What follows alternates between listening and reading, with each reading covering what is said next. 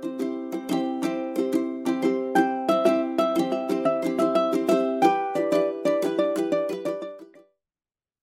hallo, mein Name ist Elena und das ist die erste Folge von meinem neuen Podcast Esoterischer Humbug. Ja, wie der Name schon sagt, dich erwartet hier jede Menge esoterischer Humbug. Ob du das als solchen betrachtest oder nicht, das überlasse ich dir.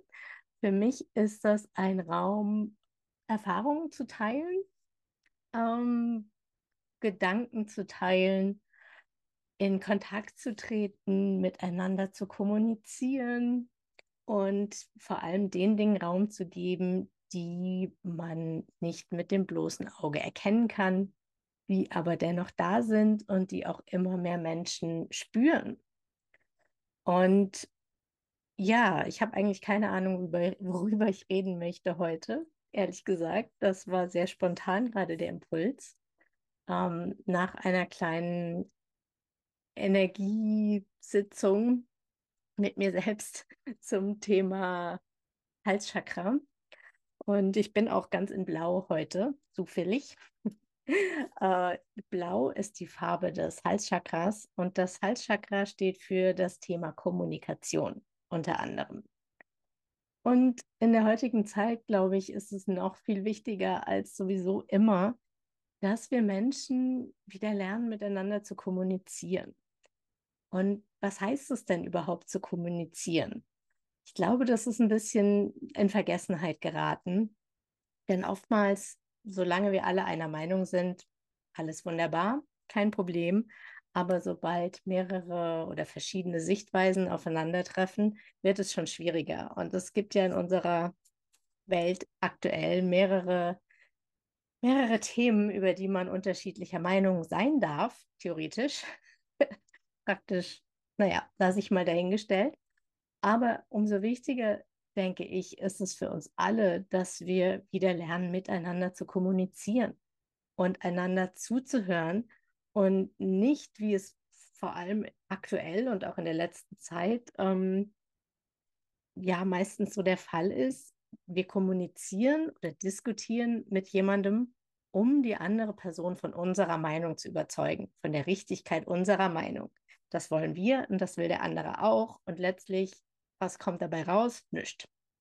Von daher, äh, das ist keine Kommunikation. Kommunikation heißt, es gibt einen Sender und es gibt einen Empfänger. Einfaches Kommunikationsmodell. Und der Sender sendet, der Empfänger empfängt. Wie bei einem Radio zum Beispiel.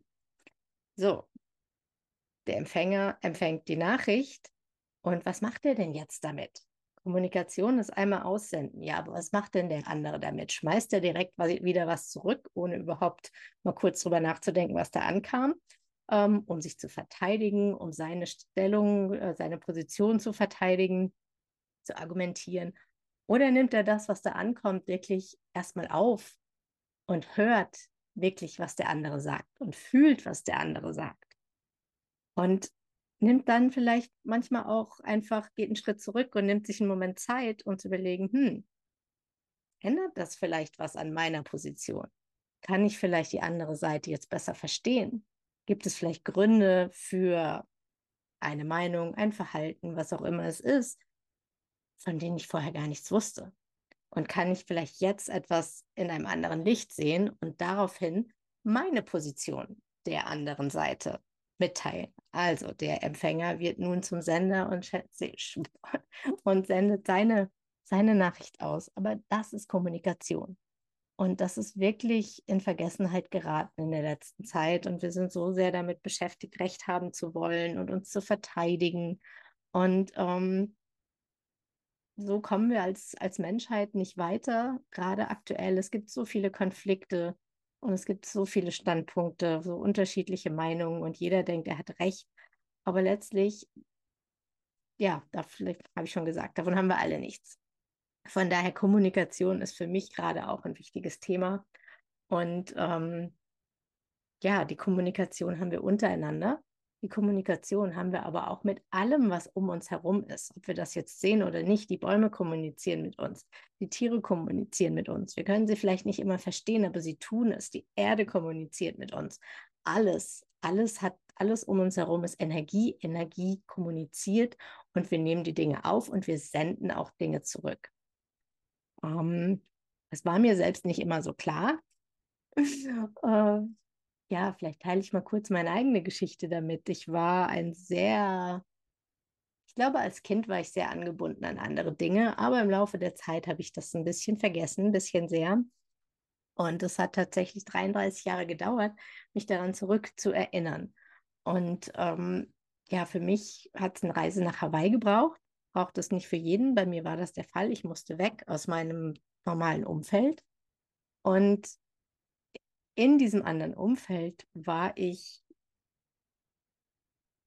wieder offen dafür, anderes zu empfangen und andere Kommunikation einzugehen. Und ich hatte da ein paar ganz konkrete Erlebnisse, wo sich mir Energien gezeigt haben, die nicht für das physische Auge sichtbar sind. Dazu kann ich ein anderes Mal gerne mehr erzählen. Aber das war so der erste Schritt für mich, mich wieder zu öffnen und daran zu erinnern, okay, es gibt mehr, als mein Auge sehen kann. Es gibt mehr als mein Verstand, der alles versucht zu rationalisieren, worin ich sehr, sehr gut war. Ähm, aber es gibt mehr als das.